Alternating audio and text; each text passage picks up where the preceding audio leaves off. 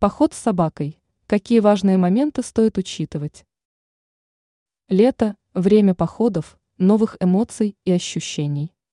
Многие люди хотят разделить все это со своими питомцами. Однако не все знают о том, как подготовить четвероногого друга к предстоящему путешествию. Разберемся в этом более подробно. Перед походом важно проверить собаку на наличие различных заболеваний, сделать необходимые прививки. В случае проблем со здоровьем путешествие стоит отложить до выздоровления.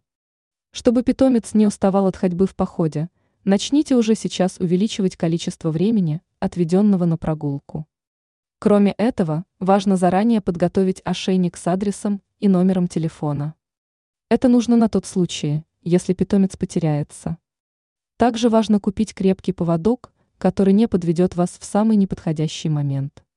Для собаки подготовьте рюкзак.